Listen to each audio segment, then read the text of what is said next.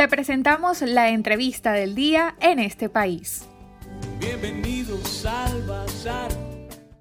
En nuestra entrevista de esta tarde estaremos tocando el tema de las vacunas contra la COVID-19. Mientras muchos países se preparan para un proceso de vacunación masiva, algunos ya lo comenzaron, en Venezuela aún no se tiene claro cuándo estaría iniciando ni cuáles vacunas estarán disponibles. Recientemente el gobierno nacional rechazó recibir la dotación de vacunas de AstraZeneca por la vía de COVAX, lo que retrasará el proceso. De este y otros temas estaremos conversando esta tarde con el doctor Marino González. Lo puedes conseguir en Twitter como arroba Marino J. González él es profesor titular de la Universidad Simón Bolívar, médico de la UCB, miembro correspondiente de la Academia Nacional de Medicina de Venezuela, miembro de la Academia de Ciencias de América Latina, PhD en Políticas Públicas de la Universidad de Pittsburgh en Estados Unidos, actualmente investigador asociado de la Universidad de La Rioja en Logroño, España. Doctor, sea bienvenido a los micrófonos en este país y la Red Nacional de Radio Fe y Alegría.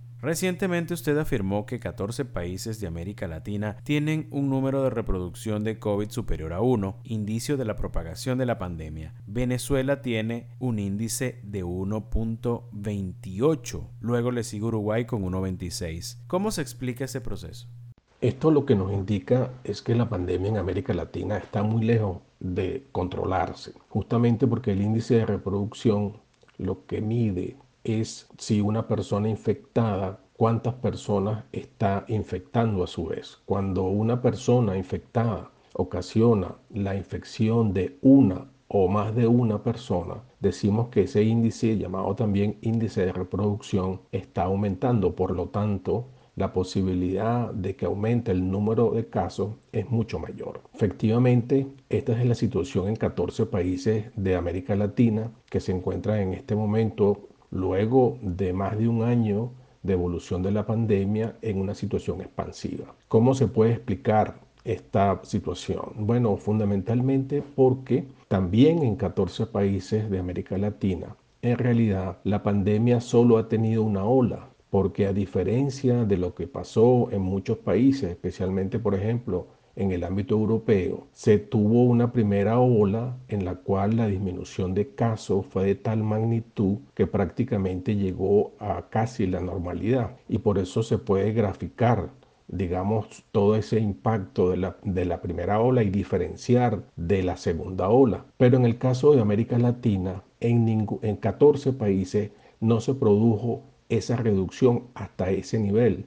De tal manera que lo que hemos tenido durante este año es una evolución sobre de ese número de casos en unas magnitudes impresionantes. Por ejemplo, hay países que se han mantenido por encima de 100 casos diarios nuevos de COVID en el total o en el periodo completo de un año. Y esto lo que nos demuestra es fundamentalmente grandes dificultades para el control, fundamentalmente también en la detección de casos y en las mm, limitaciones de las políticas para evitar la posibilidad de la propagación, fundamentalmente a través de las, limitaciones del distanciamiento social. Esto, por supuesto, tiene un efecto muy marcado en el número de personas que han fallecido. Hoy en día el 35% de las muertes que se producen cada día en el mundo por motivo del COVID están en América Latina, así como el 20% de los casos que se registran cada día. Y esto, por supuesto, trae como consecuencia que es muy importante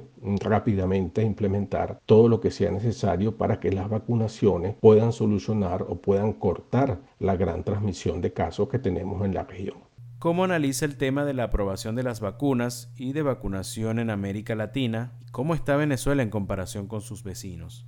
Ahora bien, desde el punto de vista de las decisiones que tienen que ver con la administración de esas vacunas, era importante actuar en dos frentes. Uno, que los gobiernos asumieran todas las eh, iniciativas para garantizar la disponibilidad de la vacuna, es decir, tener la información sobre aquellas posibilidades de vacuna y establecer los acuerdos con las empresas que producen esas vacunas y establecer así un cronograma en el suministro de esas vacunas. Y el segundo gran aspecto es establecer los pasos para que la gestión de las vacunaciones, es decir, de llevar la vacuna a cada una de las personas que lo necesitara, también tuviera todo el impacto o toda la gestión adecuada en el sistema de salud.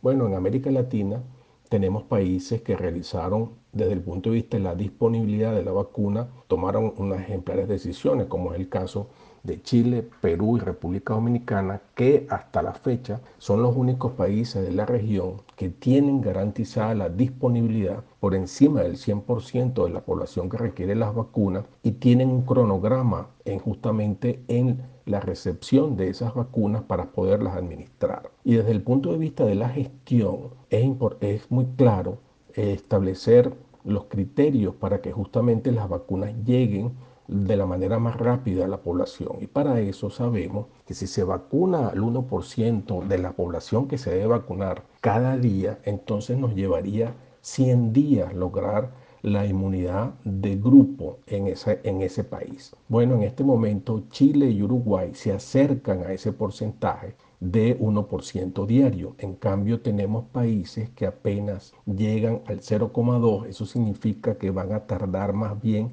500 días en lograr la inmunidad de grupo. En el caso de Venezuela está en una situación muy crítica por cuanto solamente tiene en este momento el 38% de las vacunas que se requieren. Esto solamente es superior a El Salvador en cuanto a disponibilidad. Y la gran pregunta acá es qué pasa entonces para garantizar, qué se debe hacer para garantizar la disponibilidad del 62% de la población que no lo tiene. Y además sabemos que en el caso de Venezuela la vacunación se está haciendo, no se conocen incluso las cifras de personas vacunadas y al ritmo que va podría durar mucho más de tres años eh, lograr esa inmunidad de grupo. Les recordamos que estamos conversando con el doctor Marino González, médico de la UCB, miembro correspondiente de la Academia Nacional de Medicina de Venezuela. ¿Qué se sabe sobre los ensayos clínicos de las vacunas cubanas, tanto Soberana 2 como la Abdalá, cuya aplicación en Venezuela fue prometida por Nicolás Maduro a partir de julio?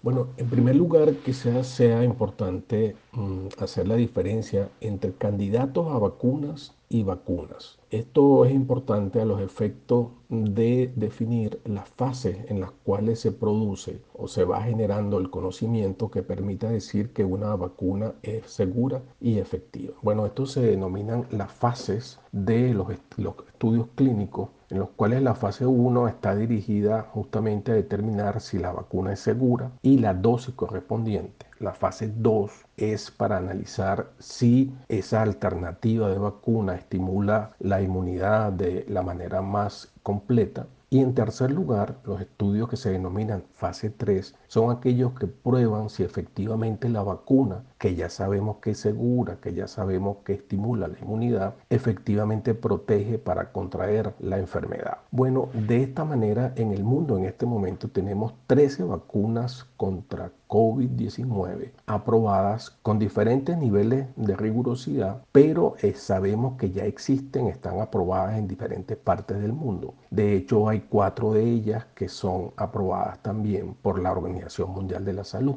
En el caso de estas dos vacunas que están considerándose como alternativas, en Cuba, Abdala y Soberana 2, no son vacunas, son candidatos a vacunas, es decir, no han cumplido de manera completa toda la fase 1, 2 y 3 que podría establecer que tienen la posibilidad de convertirse en vacuna. Es decir, en este momento de hecho no tienen ningún estudio fase 3 y aparte de eso, los, los resultados de los estudios de las fases 1 y 2 no se conocen. Lo que sí se sabe a través de los especialistas en estos temas es que la, forma como están diseñadas estas vacunas corresponde a metodologías antiguas en la producción de vacunas y que no han tenido ninguna prueba sobre los efectos que puedan tener para prevenir la infección por coronavirus. Entonces, esto nos lleva justamente a una gran reflexión y es que probablemente en Venezuela, antes de colocar estos esfuerzos en realizar estudios de fase 3 que están por comenzar aparentemente en nuestro país, esto más bien deberíamos, se debería concentrar los esfuerzos en discriminar o establecer las mejores alternativas de las vacunas ya aprobadas y disponibles en el mundo y que muchas de ellas tienen no solamente la efectividad requerida, sino que también tienen el costo adecuado. Para finalizar, doctor, ¿de qué depende que haya países en América Latina con mayor cantidad de vacunas disponibles que otros? Por ejemplo, en Venezuela no fue aprobado el uso de la AstraZeneca, pero en otras naciones como Argentina y Nicaragua sí. Depende fundamentalmente de las capacidades institucionales en los sistemas de salud de los países de América Latina. Ahí podríamos distinguir dos aspectos. Un aspecto estructural que está vinculado fundamentalmente con el financiamiento disponible para las tareas de salud pública en este caso. Y en segundo lugar, con la capacidad de gestión no es lo mismo un país que tiene un desempeño alto en un programa de vacunaciones que otro que no lo tiene. Pero además, en el caso particular de la vacunación contra COVID-19, ha sido importante las capacidades de los sistemas de salud para identificar las opciones o alternativas de vacunas, anticipar los resultados en términos de las relaciones que tienen con los centros de investigación y además de eso la capacidad que tengan para establecer los acuerdos que permitan con las eh, empresas que producen estas vacunas eh, garantizar la disponibilidad y el suministro adecuado. Cuando además de eso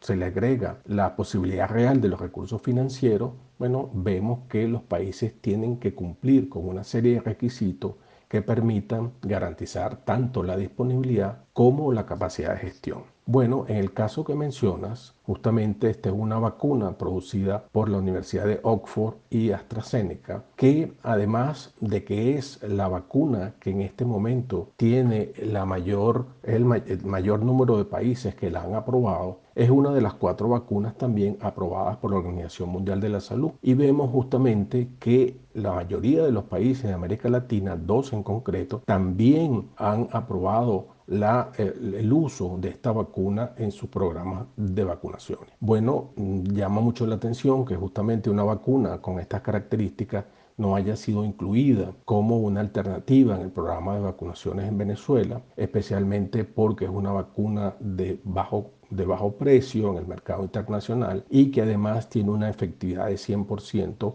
en la prevención de las complicaciones y de las muertes en el caso de la infección por COVID-19. De tal manera que esto hace que Venezuela tenga dos grandes desafíos, no solamente en cuanto a la disponibilidad general de las vacunas, sino en cuanto a la gestión. Y para eso, por supuesto, es muy importante mejorar todos aquellos elementos que garantizan tanto la disponibilidad como la gestión de las vacunas para los venezolanos. Agradecidos con el doctor Marino González, profesor titular de la Universidad Simón Bolívar, médico de la UCB, miembro correspondiente de la Academia Nacional de Medicina de Venezuela. Para conocer más del programa en este país, visita nuestras cuentas en redes sociales, en Twitter e Instagram como arroba en este país radio, en Facebook en este país programa radiofónico y en la página web en estepaís.info.